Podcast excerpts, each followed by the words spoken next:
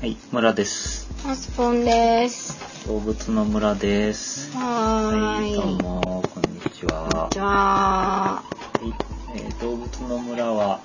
えー村とマスボンが動物に関する情報を定期的にお送りしております。50音順にあのつく動物から取り上げていきます。もっさりと体温を低めてお届け中です。はい。い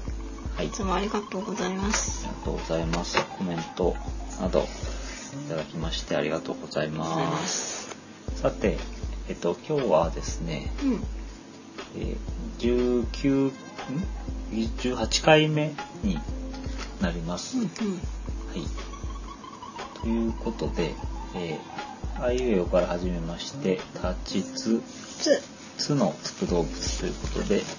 早速始めていきたいと思います。つですか。はい。何か言いますかつ。つる。うん。めでたいめでたい。感じですよね。あと面白いところでは土豚なんていうね動物もいましてあの、動物園にいいる、いる、あの、なんか薄汚れた。うんなんかあんまりよく見たことないなんか豚じゃないんじゃないかなってちょっと思ってんだよね。豚じゃないんだよね土そう豚なっのてでえ、それやんな今日。これ紹介したいんですけど今日はやめましてあら。本日はえ土の子について取り上げていきたいとお思おいー、ます土の子いいね。はいでですねもうコメントの中ですでに頂戴してるんですけどこうさんの方からですね一票入ったそうね。土の子であどうも投票ありがとうございます。ありがとうございます一票入りましてですねはい。ちょっとこれややろうかなっていうふうに思って。 完全に読まれてたっていう読まれてたっていうことで、一票入ってありがとうございますとかじゃなありがとうくござていま、す。ただ、まあいいじゃないですか。当てられてましたって話で、はいええ見とい抜うかれたとうんということで、え土の子だと。リクエストにお答えした土の子を 違うでしょ。お送りしてまいります。はいうんあと、ちなみに、角つく動物、あとはね、月のワグマとかねほうほ、うツバメとかそう、そういうのもいます一。番目ね、いいね。うんこれもなんで渡ってくるのかとかね。ねいろいろ知りたいそとうこ。そうそう身近なだけにいろいろ謎が多いっていう気はしますけど今日は身近でもないけど謎は多いうん、でも気になる存在だよね非常にこう子供の時からなんか心をくすぐられる、そうですよね、うん、見たことありますかあ私ですかはいないけど、うんなんかいると信じたいマジでマジで あそうですかそうでもないそうでもないかな 別にうんちなみにあのまあ土の子って何かっていうのを皆さんも知ってるかとは思うんですけどご紹介します か形状とかさえーまあ、あの日本にですね生息すると言い伝えられているうんうん未確認動物ユーマの一つですね、ユーマっていうのはあのアンアイデンティファイド・ミステリアス・アニマルの頭文字を取ったものですね。うん UFO とかの U と一緒だよね一緒そしたらきっとうん、そうですね。UFO はあべちゃんアンアイデンティファイド・フライング・オオブジェクトとかおっさんとかおっさんそうですね。UFO。ユーマは UMA。うんうん未確認動物っていうふうに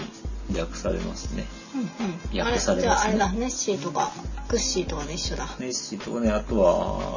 あの、あのイエティやそうそういうの、野人的なやつとあか、の白いでっかいやつイエティってわかんない色。ああれうん。まあいいやうんわかるわかるうんまあそういうあの未確認動物って、です。うんうんうんで、あの、土の子なんですけど、うんまああの、胴が太いヘビでして、北海道や南西諸島を除く日本全国で目撃例があると。目撃例があるうん。北海道ではないんだ北海道ではないんですね。あじゃあ本州四国あたりではあポキってたすいませんちょっと体勢がちょっと骨折れましたうん。本州でしかないってことでいいかうーんな。なんあ、か本州、四国、九州。いやここもちょっと秘密があるじゃないですか、うん。で大体大きさが体長30から80センチぐらいって言われてましえでて、かいうん。あの、漁師はその後はね、蛇のようで、うんうんまあさっきも紹介しましたけど、胴体が太くてやや扁平だと。で頭が三角形になってまして、うんまあ大人の指3本ぐらいを並べたぐらいの大きさの頭がある。うということなんんですね。あの蛇の割に頭が大きいというかね。じゃあ太くてうん。ぐっと縮めたヘビみたいなんですそうそうそう。で胴体が太くて頭が大きいんですけど、そこの首の部分がくびれがあると。あちゃんと首があるんだはい、首があってマフラー巻く部分はあるんだそうね。で細長くて短い尾っぽが、えー、にょろっとお尻から出てます。うんうんうんじゃあでもヘビとはいえヘビとはなんかさくびれとかさうん。尻尾とかだいぶ違うよそうねですね。あのまあ、太めのヘビで、うんうんうん、首があるみたいな。うんうんで体調は黒体ごめん体色体の色は黒焦げ茶灰色うんうんまあ地味系なんですね背中には縞模様や斑紋ですねまだら模様があるって言われてまして、うん腹は蛇腹で黄色をしているとうんうーんこれなんか随分詳細に分かってるけど何目撃情報を集めるとこうなってくいうるふうにのかなっなてるんでしょうね、うん、全てが共通してるかどうかっていうのは分からないですけどねそうだ全てのね目撃黒情報小木茶灰色だからまあ赤とかじゃないってことなんですよね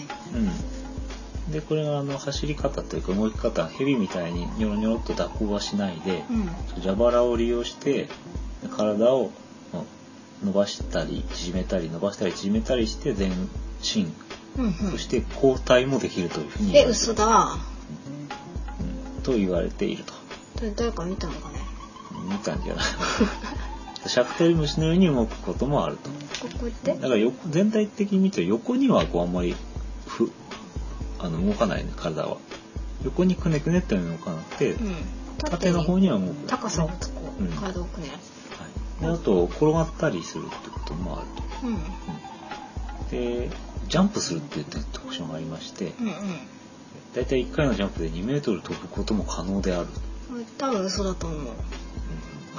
可能なんでしょうねうんうん、目は蛇より大きく鋭いなんか赤いって私聞いたことあるよあそううんあ見てないけどねあとはねまぶたがあってまばたきをするとかですねあれヘビは蛇をまばたきするよね確かうーんあの下からままぶたが出てくるんじゃないうんうんうんうんまあ性格は乱暴なものやおとなしいものもいるとうんまた大気には猛毒があるとこれはまあ大体以上が概要でございますえ何じゃあ毒にやられた人いるんだいるんでしょうかねうんであの月の子なんですけど、うんあのちょっと調べるまで土の子供だと思ってたんですけど、うんそうじゃなくてですねうんあの木槌の土ですね、うんうん、土の子その木槌の子土の子ですね、ああうん、というふうな漢字を当てるそうで、木口なんでうん、あの藁を叩いたりするのに使う、あのうん横土っていうね木製の土うがあるんですけど、まあ、それに形がよく似てると。んもう太い胴体に尻尾がちょろっと生えてるそんな部分が似てるということでじゃあなんかあれかな見た人がこんな形でとかっていうふうに例える時なんかに使って、そうそういう名前になったのかねうんそうなんでしょうねでもなんかさこう別名とかないのこの辺ではこう呼ばれてたとか説明はですねありまして、うんえーっと少々お待ちくださいねはいあの土の子って名前はもともと京都とか三重県奈良県四国の北部などあちらの方で用いられてた呼び方なんですけどうんうん東北地方ではバチヘビなんて呼ばれているとバッチうんいうことらしいですね。他には、野槌と。うんのぶち聞いたことあるね縦繰り返し、こうやって進むからかなうん、土んぼ、土蛇、土転び、など、全国で40種類ほどの故障があると。うんまあ、野槌と土転びは別の妖怪として、うんまあ、別のものを指してるっていう例もありまそすっ。かそっかイコール土の子じゃない例もあるとうん、まあ、そういう違い、あの、これは気をつけて使うようにしてほしいですかね。うんうんという、まあ、大体の土の子ですけど、うんはい山にいんの山にいるよねちょっとどこに なんか非常になんか何をベースに話してるかよくわかんなくなってそうそうきた。あのかなりねエビデンスがないのであれなんですけどうん。まあ大体探しに行く人は山に探しに行きますよね住宅街とかにはあまりいないと思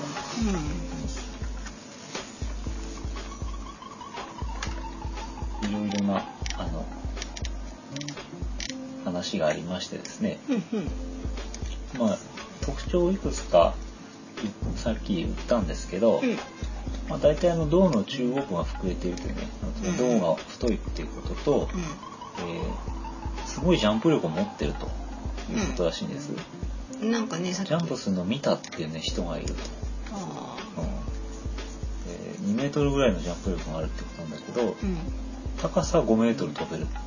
一方前方に2メートル以上という説だとかあ10メートルも飛んだのを見たことあるというようあな絶対話大きくなってるだけだと私は思いますねまあ、非常に素早いんだそうです。うんうんうん。なんか、ああうん。あと、いびきをかくとかですえね。なんで知ってんのそれなんでしょうね。なんか飼寝ってるてとこに、 飼ってたのかね寝てるとこ見たんだったら捕まえればよかったなと思います。うん、そう寝てるとこ悪いなと思ったなんかまあ、あとね、猛毒持ってるなんていう。あ大嫌いだっけ面白いところでは日本酒が好きとかね、何組み交わしたの見ましたんですかね。桃園の地に 近い磯やスルメ、頭髪を焼く匂いが好きだとかいうような、う頭ん、髪って何そういう変なマニアック情報まであります飼っね。て飼ってたのかねあ見たなんて土の子の話だけど今日参加しなびちゃんあの丘で伸びてますねいちゃんもあの、土の子みたいな形に体勢によってはあすごい今面白い格好してるよこれちょっと見たことないそれは今言っても伝わらないからなんか飛んでるねこれねちょっと写真撮りたいけどちょっと我慢はいあ、と取ってきてもいい。取ってきてもいいあじゃあちょっと一人やっててくださいません。じゃあこの間少しあの土の子ってなんであのまあある一定の年齢以上の人は皆さんご存知だと思うんですけどなんでこんなにあのえ話題になったのかっていうような、まあ、ブームの歴史を少し紹介しますがそそもそもですね1972年にあの作家の田辺聖子さんがですね、えーあの小説を発表してまして「滑って転んで」っていう小説なんですけどこれはあの月の子捕獲に情熱を燃やしていたですね作家の山本元石さんという方が、まあえー10年間にわたり土の子を探してたんですけれどもこの人をモデルとした小説を発表しましてこれであの全国で土の子っていう値あの名前が知れ渡ったというふうに言われております。ですぐその次の年には1973年ですけどツチノコに遭遇した経験を持つという漫画家の矢口隆夫さんですねあの釣り吉三平などを書いている方がツチノコをテーマとした漫画「幻の海蛇」「海蛇」ですかね「バチヘビ」という作品を発表しましてまたこれでブームの、えーきっかけになったというようなことでありますはい。はい写真は撮れましたまあ、あんまりでも。はい。ちょっと片耳で聞いてたけど、田辺聖子さん関係してんだ、なんかう。んそうなんですね、うん仕掛け人的な。うんうんうん、ほん。まあ、いいですあ。そうですあの主にその72年と73年のこの2つの作品がうん土の高校ねあの話まああ題っにたしたものだそうです。ほんほんであのユーマということでうん未確認なんですけど、捕まえたとかですね見たって目撃情報も後立たないんですけどうんなんで写真とか撮んないの。あの写真がある。それっぽい写真はあのあるあるんだけどよくわかんないんだよねそのぼやけていたりして。うん、うん。ねまあ、テレビ番組なんかでですね土の子に捕獲に成功したなんて話を取り上げられたりする時があったんですけど、うん。たたりを恐れて逃がしたうん、これ絶対嘘でとすかねで。すね死体が消えてしまったといった理由で追及が打ち切られたりしまして、うん、まあ、これも嘘ですね、きっ客と。観的にその存在が証明できたっていうことはないというあこ、とじでゃあ、すね捕。まえてないですね。結構最近の話だとねちょっと年代を調べられなかったんですけど、うん。あのフジテレビ系のバラエティ番組の「奇跡体験アンビリーバボー」でですね、うん。えーなんとあの太平洋戦争当時の日本軍がツチノコを捕獲したっていうう話題を取り上げられてやってましてうん。で軍の研究施設ですね飼育観察されていたんだって本当に本当に。本当にで不鮮明ながらモノクロ写真も残されてるっていうことなんですけれども、うこの番組の中では、えー死体をね、えっと解放あの番組の中でじゃないんだよね、うこのんえっ、とまあ番組の中の結論なんですけど、うんまあ死体を解剖した際にですね毒の成分から考えたらニホンマムシの亜種だったというふうに記されていっるてことはまだよくわからない日本マムシの仲間のヘビだったんじゃないかってことうん、という可能性もありますと、まあ、一つのまだ、えー可能性なんですけど、うーん日本軍何してたんだねこね、なんだろうねこれをれ ちょっとなんかその背景がわかんないから聞かされるといろいろ疑問点がね まあいいやこれはいで、じゃあっていうことでこうんれちょっとやっぱり果たして何なんだろうかねっていう話になると思うんですけど、うん、な、なん、なんなの。あの、いるかどうかは別として、うん何かと見間違えてるとしても、この動物じゃないかっていうのはいるはずじゃん。うんうんうんうんですね。うん、で、まあ、正体についての仮説っていうところに、これからし移って話をしますそこですね、聞きたいところは。うんえっと、まず、あの、いろいろ調べた中で大きく3つのあの仮説に分けてみました。はい、あ、俺が。俺が。あ1つは面白いパターンということで、うん。え新種の未確認生物であるという可能性。じゃあ、見つかったら、土の子っていう命名で、学名で、うん図鑑に載ったらいいねってこれ話。が一番面白いですよねう。ん、うん、うん。本当に新しい生物であるというパターンですね。そうだね。これがまず1番。2番は面白くないパターンとして、うん、うん、俺が思うのに。えーいろいろ言われてるんですけど大きい獲物を飲み込んで腹が膨れたヘビだ、うん、これ聞いたことある。妊娠中のヘビだうん。というようなパターンを第2のパターンとして可能性として面白くないパターンとして考えてみました、なんだろう長さとかでも無視してないすごく尻尾短いんでしょそうだねうんただですねあのこれ一つ例がありまして、うん2004年の5月にですね、うんえー兵庫県の三方町ちょっとまた後で紹介するんですけど、うん兵庫県のですね土の子探検隊っていうのはですね土の子らしき生物の死骸を発見したんだそうですねほで鑑定の結果土の子ではないと判明したんですけうど、うんあの同年にですね、うこんの6月に次の月にですねうんまた同じ町でですね土の子状のヘビが発見されたとでこれはあの生きてまして、つーちゃんという名前でしばらく飼育されてたんですけど、うんえーこれは妊娠して腹が胴体が膨れた日本山カガシだったと、うんで卵を産み落とすと普通のヘビになってしまったといううんなんかがっかりがっかりだけど別につーちゃん妊娠してただけじゃんまあそうですねつーちゃんには何のあの悪気もないんですけど、うんうんでもやっぱりさ日本山かがしってことはヘビなんでしょ、うんこのヘビ短いの、日本山カガシについてはあんまり調べませんでしたけど、うんだってヘビだったらさ確実に長いからいくらなんか妊娠しててもなんていうの土の子ってもっとさギュッとコンパクトじゃないこうイメージの土の子はね、うんうん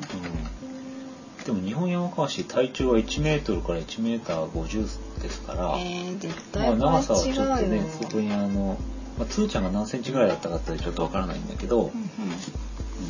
ま父あちゃんの写真とかはないんですかつーちゃんの写真はネわッかトん上ないちでょアっップされてたりとかねと調べましょうか、うんあいいいいいい 皆さん調べてくださいうんあの長さもそうなんだけど、うんあの土の子はすごくジャンプするって言われてるんじゃないですかあ今までの流れから来るとね本当かどうかは別としてだ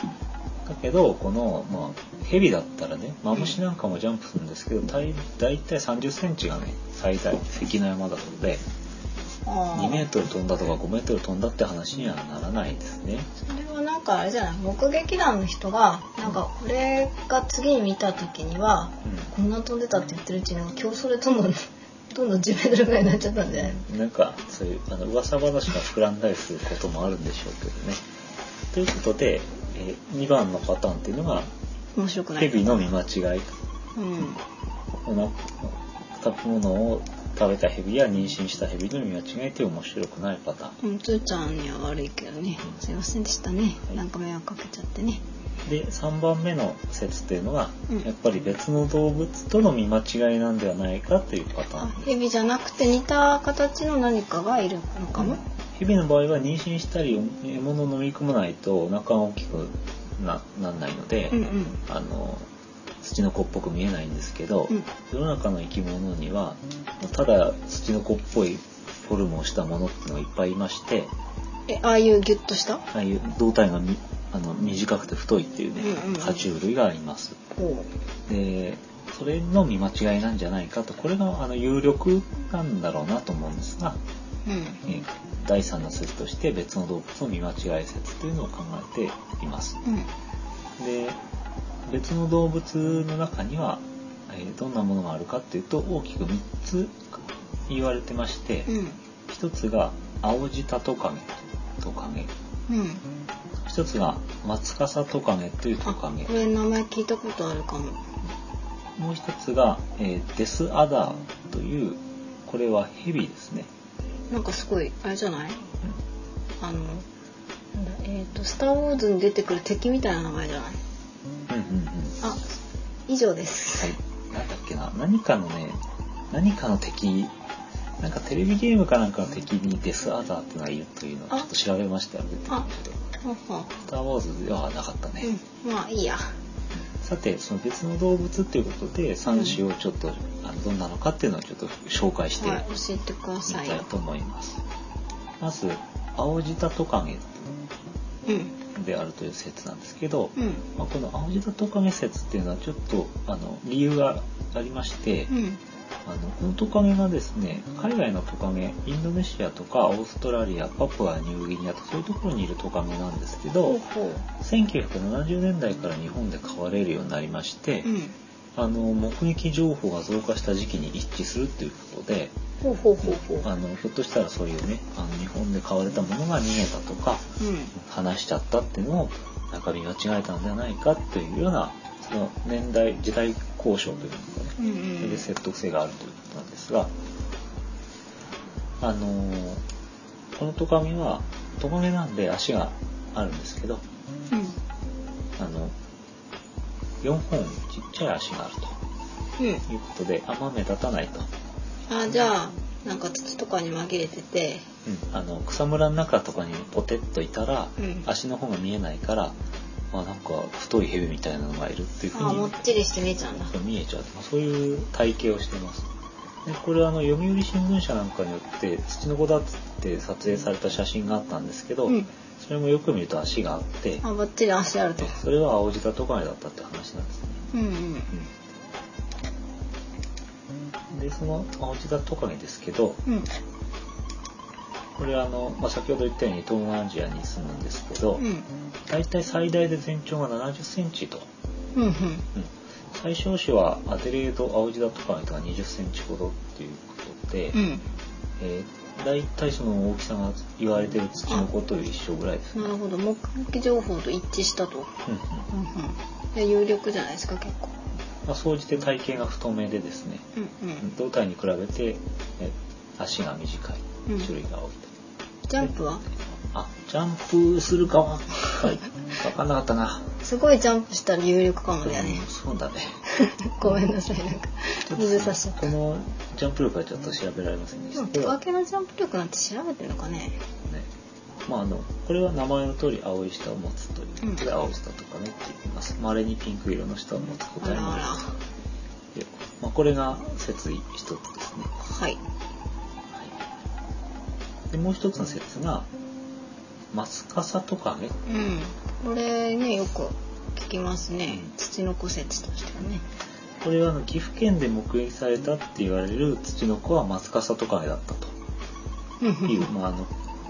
結果結論が出てるんですけどうんやっぱりあの足足獅子がですね草むらだとか胴体の下に隠れている姿がうんすごく土の子に近かった、うんあ草の上にポテッと置くとイコール土の粉とで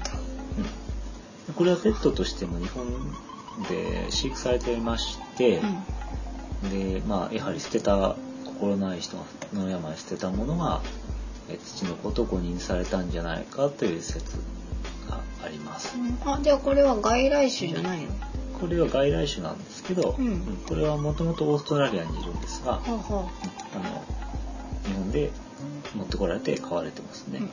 うんんでまあ、ただこれはジャンプ力はないそうなんで、あはいはいはうんまあそのい。10メートルとか絶対無理なんだ。うん、まあねそのそこにこだわって ね、やる必要はないんだけど、 まあ、そういう違いはありますよ、うんうん。これはあの岐阜県で目撃されたのは1992年っていうことなんですが、うんえー、と中津川市でですねうん農家で土の子らしき生き物の死体が発見されたんですけどうん。鑑定の結果松笠とめだったっていう、あですあ、ねなんかあれみたいな感じ。鑑定団に出して、あの鑑定結果の予想土の子って書いてたけど、うんくるっとめくるとじゃじゃん松風とかいるみたいいや残念っていうな。で会場であああーってね孫とか来ててうん頑張れみたいな頑張れみたいなそういう雰囲気だったんですかね。逆だったらいいわけだよね松笠とめって出してて、土の子でした。うんやったー。ーなんかゼロがどんどん増えてくる。そうそうそう。10、10、100、1000、みたいなね。 1万、100万みたいな、だったような気がします。まあいい、すいませんでしあた。の、何でも鑑定団なんですけ ど、まあ、まあ、鑑定の結果、松川さとかとなりました。がっかりと。うんその松川さとかですけど、これは、あの、オーストラリアに住んでいまして、これは全長が30センチということで、さっきの、あの、えっと、青じたトカゲよりは小型ですよね。そうだね。でこの中あの背面がですねうん鱗が、あの大きめの鱗がですねうん。うん。逆だったように、えーなってまして、んそれが松ぼっくりに見えるということうん。でで尻尾が太く短く、えー頭と同じような形態をしてますうん。どういうことかっていうと前か後ろかよくわからないあ、作なんりをだしそてれ。ましすごいて電車みたいじゃないこれが面白いんですけど、まあ、外敵に遭遇した時に敵がねどっちが頭かよくわからないっていうことになると、まあ、その致命傷を受ける、まあ、頭うんうんをうん。攻撃される確率が二分の一にな自る。分のになるというそういうあのすごい えー、結構、あれだね、なんか、斬新な発想でこう、進化してきたから、なんか、ポイント高いね、今、私のこ中れで。か確率が半分に減るからすごいあのねあのメリットはでかい。そうそうもう100%ダメなわけだ、他の動物だったうんら。うんうんそう追ないんです詰められて。でも、あー、尻だったー、みたいな。うんというような、まあ、頭がでかいです。これ非は常にテンション上がってしまいました。こんな松笠トカゲでした。はい。つかさ、つかさ。で最後が、うえーデスアダ。ん。うん。ゾロアスター教みたいだね、やっぱり。うん。まあいいや。デスアダっていうのはですね山形県で、えー目撃されたものはねあのデスアダだったっていう話なんですけどうん。これはあの毒蛇ですね。あ、トカゲじゃないんだ。うん毒カゲじゃないんですがほうほう太く短い体型が土の子に近いということでまかなりあかなり近づいてきたんじゃない有力っていうことなんですけど山形県の目撃談っていうのはうん。これ結構最近で2007年の4月なんですけど、へえ。これ聞いてないかもね、私。山形県の最上郡ですねえー牧場の干し草の中からうこれはあの土の子状の蛇の死骸が発見されん。た、やっぱ死骸なんだね。はい、でこれはもう写真も撮影されましてう土の子写真の中でも信憑性がすごく高いというふうに言われてたんですが、ん。うん。えー日本国内の蛇研究の権威でありますうん。日本蛇族学術研究所というのがあるそうなんですがこれが鑑定した結果ですね、うん。じゃじゃん。えっ、とこの、えー干し草の中から見つかったんですけどうん。これあのオーストラリアからうん牧畜用に干し草を輸出輸入してたんですよね、丸ごと来ちゃった。なうん。るほどでその中に入っていたオーストラリアの毒蛇でああーるデスアダーなんだろうというふうな可能性を示唆しているということであります。はい、うん。で、でデスアーダーって何デスアダーってなんだかって言うんですけどうんこれはオーストラリアで最も有名な毒蛇なんだそうで、うんへえ、有名なんだ。このデスアダーっていうのはデスをアットするものってことですね。アド、加えるうん死を加えるものという、わあ、怖っ名前、やっぱ敵っぽいじゃん。うん、そうですねある意味親しまれてまあ、いるデスなんだけど。デスアダー族っていうのはですねデスアダー族とか言う と族はあのあの族じゃなくて金属の族なんですけど、うんまあ、これはオーストラリアに通常あのえー4種類ほどの種類がいるとされてるんですけど、うーあんのーなんでしょう体型がすごく太いんですねうんで頭が大きく三角形をしているおいいじゃないと、まあ、コブラ科の毒蛇はなんだそうなんですけどあうんで、まあ、毒性が強いうん動きが素早いえジャンプするジャンプは分かんないまあ、とにかく動きが素早いし毒が強いっていうことでやばいうんやばい毒蛇だということです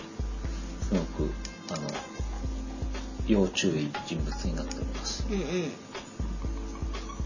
オやばいーストラリアのねデザート・デス・アダーっていうのは、えー毒蛇世界の毒蛇の中でうんまあ誰が調べたんでしょうかあの毒の強さが10番目に強いということなんですよね一番目は1番目はねあの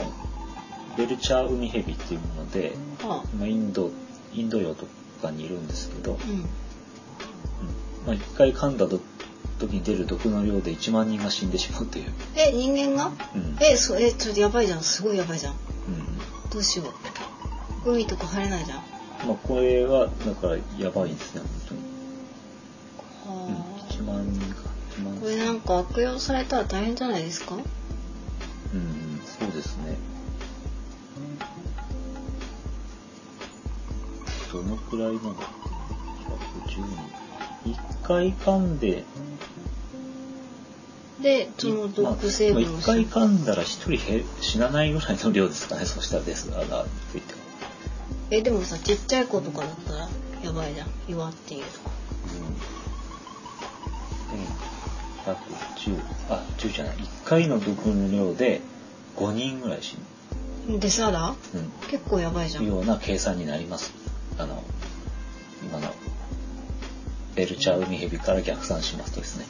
まあ、とにかくオーストラリアでは最もその毒の強いやばいヘビだと言わ言われてますやばさは分かったようん、あのまあ、えー体型が本当にその土の子人的工である的だということ、うまあ、意外に顔は可愛いらしいんで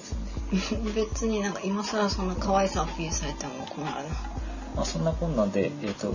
やばい動物なんで動物愛護法によりまして特定危険動物に指定されてますので、ん飼えませんとじゃあ勝手に輸入して買ったりしちゃいけないんだね届け出とか必要なんだそうなんです、まあ、そういう、まあ、都道府県知事の許可が必要だってことになってるんですけど、まああの余談ですけどオーストラリアの動物っていうのは全面的に輸入禁止になってるそうなんですえね。そうなのあのオーストラリアっていうのは野生動物の輸出を厳重に取り締まってまして商業目的での輸出は不可能というふうにあーなっております、じゃあ個人で買いたいとかはダメなんだうん、基本的にはダメでう、んあの蒸蒸気のとか先ほど言ったあのマツカサトカゲだとか、うんうんそういうものもペットとして飼育されてるって言いましたけど、うんあのこれはオーストラリアから直で来てるんでなくて、うんえどこかの国にたまたまその研究用とか展示用に行ったものとかうんこの、えーなんでしょう輸出禁止以前のうん動物が、えー繁殖したものがあーこれは孫たちが別の国から持ってこられているとああじゃあそっかそこまでは規制できないんですねいうようなことで、まあ、現状オーストラリアからは展示用研究用などね、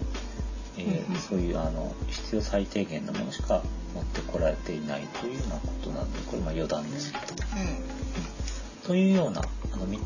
えー約3つの生き物の、まあ、有力な、えー土の子、うんうんうん、なんじゃないかと。ううんいうようなあともう一つちょっとまあ変わってるのはんうんあその前にまあその今のお話だとかヤマカガシとかニホンマムシみたいな日本の在来のヘビうんとかあのお腹が大きくなってた時のものとかが、うんそのもろもろがなんかいろんな話が混ざっちゃって、うん架空の土の子っていうような目撃証言がね一つに複合されて土の子とされたというようなあなるほど見たものはみんなそれぞれ違うんだけど、ん胴体が太かったとかっていうなんか漠然としたうん共通項だけで違うものの話をしてるのに、いや俺が見たやつはすごくジャンプしたとか、うんなんか、俺も見たよみたいな話になって、うん違うものを思い描きながら、ううんんという、まあ、可能性もあるとあとは面白いところではイタチなんじゃないかって説もあるそうで、斬新だね。うんまあ、素早いしジャンプもできるっていう点で、まあ10メートルはできないけど、ただやっぱりあの先ほどの、ね、トカゲ類と同じように草むらにポテッといた時には足が見えなければ、うん、まあ、あのああいう形にも見えなくはないかなという。まあ毛とかあるから確実に雰囲気は違うけど、うんでも山とかでいきなり会った人がびっくりしちゃったら、うんなんか板とか言っちゃうのかな。うんねまあ、あの人の心理状態によってねどういうふうに見えるかっていうのはあれなんですけど、ちょっと言ってもいいですかはい、なんか多分ね私小学生くらいの時やっぱりこういううんなんだろうツチノコの記事が載った子供向けの本とか読んだことがあるんですけどうんあそれで思い出したそれで松笠とかで覚えてたのかもしれないんだけど、うんその今いくつかさ、えー、と足の短い、うんえー、とトカゲが紹介されたでしょカモっていう。うんでもこの人たちは外来だから、うんあの例えば江戸時代とかには入ってきた可能性がうん限りなく少ないと、うんしかし江戸時代にも目撃談があって、うんうんうんなんかすごい古い文献に土の子っぽい形の絵が描かれていたことがある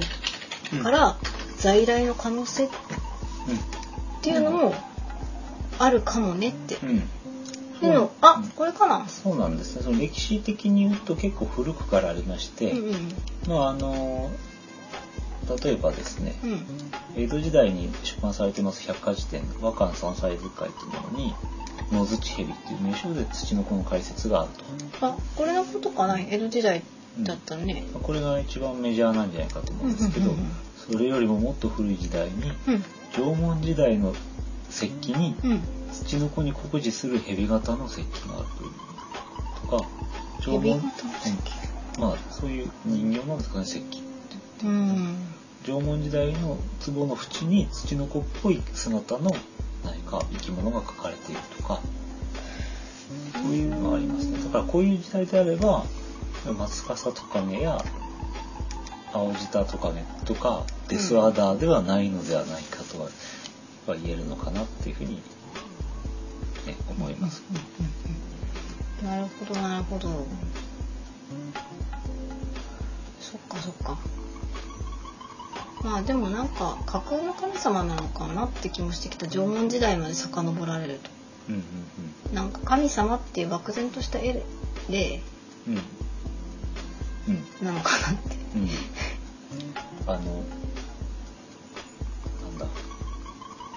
野の主、野々主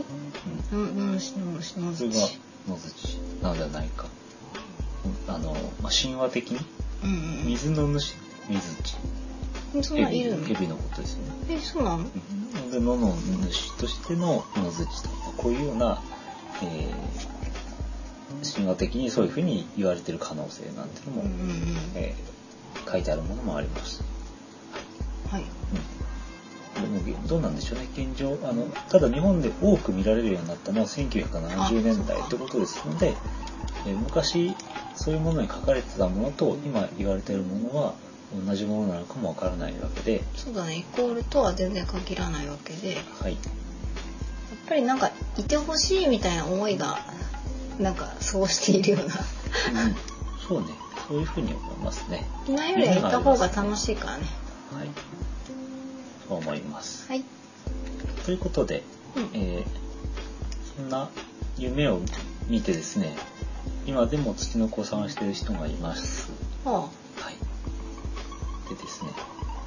ちょっと最後に紹介しますけどあうんえっと兵庫県ではよくですね、うんあの田島地方には目撃情報がすごく多いそうなんです、うんまあ、田島地方ってわけじゃないんですけど兵庫県ではですね、えー現在の宍粟市ではうん捕獲に2億円の賞金をかけたこともあるというこあとでこれは絶対見つかんないと踏んでたんでしょうね現状ねあの過去最高額なんですって土の子の懸賞金としてはあーちょっと今も続いてるかどうかは調べられませんでしたうんあの探しに行く方は確認してから行った方がいいと思いますねとはですね、兵庫はい同じ兵庫県のですね、うん上町ですね、三方郡上町。ここはあの土の子探検隊が結成されてまして、あら楽しそうなの何ですかそれこれさっきもちょっと出たんですけど、うんあのつーちゃん、はこれはあのああ兵庫県か兵庫あ県三方郡の話ですね。一気に盛り上がっちゃったんだうんそうでその、まあ、捕獲したツチノコを飼うためのツチノコ飼育園なんかもすでに設置されてるいないのにえいる捕まえた時のためですね、うんなんかなんか至れり尽くせりな感じでうんなんちでなみに、まあ、ここはねあの捕まえても賞金はなくてですね、うんえー不動産がもらえるというツチノコ生け捕りで別荘地100坪もらえるというえ生け捕りだけなの死体じゃダメなのうーんなんかそその時死体でいくらとは書いてなかったけどねあのちょっとどっちかな思想しか上条がどっちか見たんですけど、うんツチノコなんかはね別のとこかもわかんないツチノコを見つけたらね仮にね、うん見つけたら、あの落ち着いてですね、で決してなんか何か木の棒とかで殴って、うんうんあの殺しそうとは思わず、うん取るんだったら生け捕りしてくださいというふうなあことが書いてありそます。のなんかあれかな動物をいきなり殺さないようにっていうそういう配慮かなまあそりゃそうですよね。うん当たり前なんですけどねちなみにこの上町なんですけど、うんまあうえー香り香りが美しいと書きますけど、うん兵庫県の上町。うん実はあの動物の村で一度取り上げたことがありましてですね、まあいつよえっ、とすっぽんの回でですね、あえーあの500円台ぐらいのすっぽんを500円で売ってですね、 500円台うんうん、この辺の大きさあのーすっ500ぽん円のだ地亀を一匹500円で売りましてですね、うんちょっと問題がなんかそうそう少々の問題が大きくなってさばく時は手伝いますよみたいなことを言ったり してちょっとなんあの何を食用として売ったのかどうかって、まあ、そういうもろもろの法律に引っかかったりしてなしになったってなんかでもいろいいろやりたいんだねこの町そうそう、うん、努力は認めるわうんそうなんかいろいろ盛り上げたいんだねそうそうそうなんですよ、うん、それもなん かねいいいいいい感じですよねスポンとか月の子とかなんかその、うんターゲットも結構いい感じです、ぜひあの別荘地もらえるっぽういん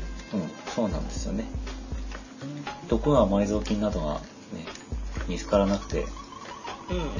うんもあ一じゃあ攫千糸金を井さん極めてにる方はさぜひ探してもらおうかなうそういうのもいいんじゃないかなね訪日かなんかにメールしたらいいかなあしませんはすいませんまあそんな形ですはいいはい以上土の子であしたけど村さんなんはか口の子いないって言ってたけどいないと思うなんかやっぱり何かを見間違えてるっていう説が、うん、ほんまあそうそういうことなんじゃないかなと。取り上げた割になんかそのドライなところがどうも なんか嫌なんですけどそういやそうです。なんか年年年も半もついてすごい飛べるとか毒が強いとかまなあんか10メートルは嘘だと思うんですよね自分の尻尾をえを口でくわえてうん丸くなって、あそれで坂を転げ落ちるとか まそまさかっていうそういうのはなんかいろいろついてそういうふうになっちゃってただけ絶対そでれは無理だよね、